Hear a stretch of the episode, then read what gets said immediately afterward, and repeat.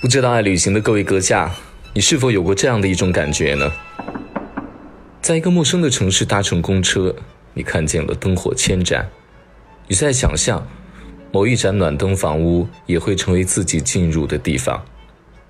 忽然间你就心生暖意了，但是马上你又意识到，是想象力太丰富，心生一丝丝失落。你明白，自己是确凿的客身他乡。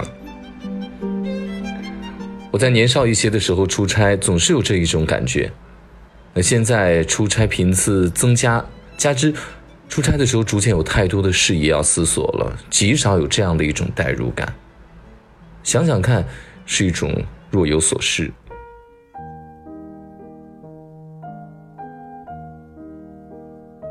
去年冬天，我夜宿青岛，我随意就走到了一个生活区，在。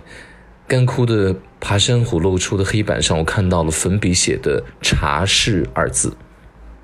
如果不是我这种特别喜欢闲逛的、特别喜欢细看的人，很容易就在这样的暮色当中，在晚上就匆匆的错过了。没有破坏一根藤的生态，这种感觉是一种刻意打扮过的随意感。于是我就顺藤往里面走了几十米。在居民楼的一层，我看到一家非常素净的茶室，里面坐着一个正在读书、齐肩头发、一丝不苟、戴着很标准近视镜的姑娘。店不大，所以我猜想她一定就是老板。我当时啊就觉得她肯定是处女座或者摩羯座，怕是太严谨了吧。那天因为我太累了，没有足够的气力去主动迎合那股子冰冷和单薄，我也生怕。那女生因为是青岛嘛，她一开口就是青岛那种铜豌豆一样的方言，滴滴滴。总之我没有进去。后来我一直后悔到现在。如果我再去找的话，第一，我我早已不知道门牌号码了；另外呢，恐怕我去了之后，也并非那天的那个场景、那幅画面，物是人非啊。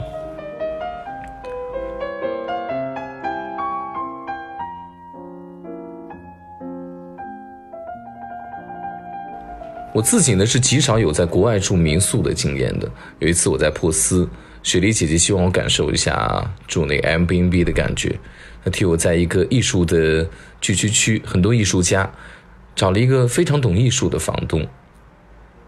这个人呢约没有七十岁，是一个西人的老太太，呃，或许更年轻一些，但是呢，由于我对于超过五十岁的西方人就缺乏这种岁月的判断力了，我觉得这实则是一种脸盲症。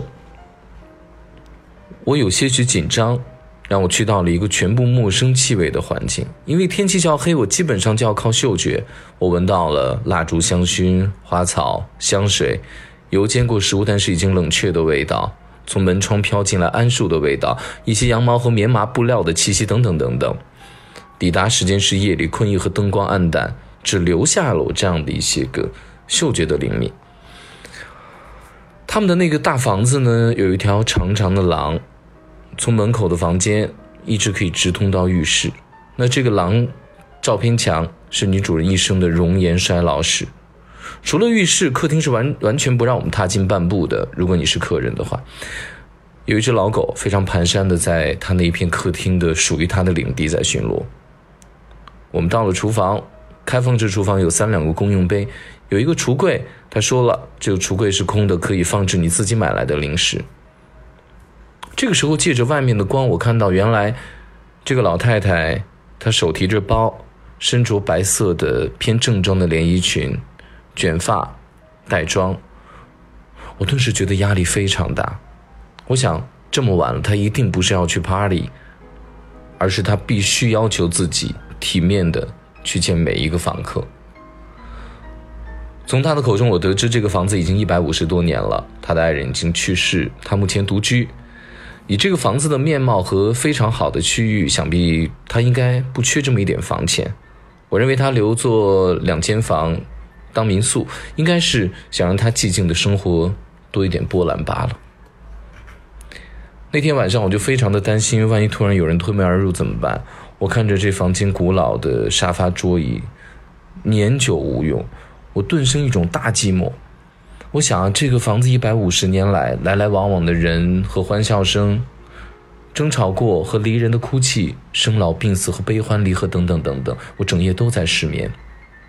几乎天一亮，我就拖着我的行李箱，找到了附近一间最热闹的咖啡店，将我之客身拉回到了人间。后来我就再也没有入住民宿的经历了。我总觉得，既然客身在他乡，就应该安放在流动性极强的旅馆里面。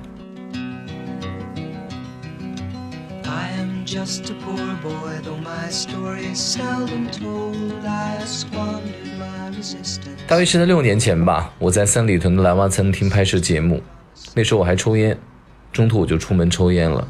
一个英文非常流利的亚裔男生过来跟我问路，我就用英文跟他作答，并且细心的给他指路。过了一会儿，他又来了，他告诉我说他是韩国人，在英国读书。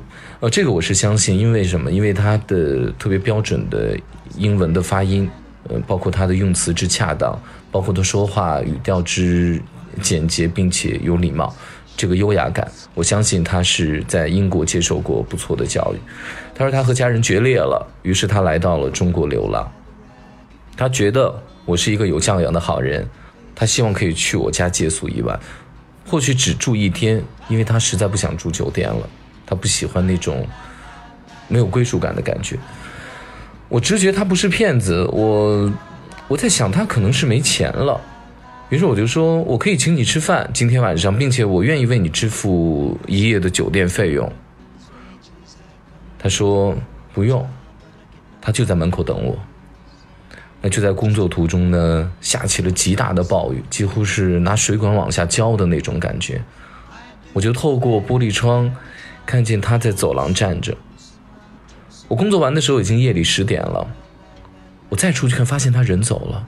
我找了一下，的确没有。于是服务员就告诉我说，他留下了口信。他说：“谢谢你，我走了。”六年前，就是因为我那天的一个犹豫，我竟然没有容纳一个客身的勇气。去年呢，我读到了舒国志讲到过的一个美国公路搭车的故事。就某一天呢，某人在美国的荒凉的公路上开车。美国有一个习惯，就是如果路上有人给你竖大拇指的话，这个人通常是要搭车的。于是他就看见一个年轻的竖大拇指的人想搭车，这个人的面无表情，似乎不存希望。于是他跟我一样生疑了，他犹豫了一闪即过。过了几分钟时间，他心中不忍，然后又非常的犹豫，就来来去去，来来去去。后来实在忍不住了，决定掉头回来找这个年轻人的时候，竟然已经过了有二三十里路了。当他回到年轻人原来的地点的时候，竟然人走了。他有点慌张，他就到处找。他发现，在地上，这个年轻人用树枝在沙地上写了两句话，两行诗。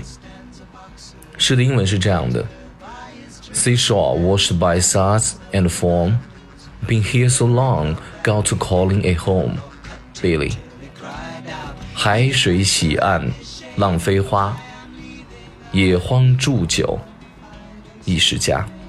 我至今一想起，我就唏嘘不已，内心苍凉极了。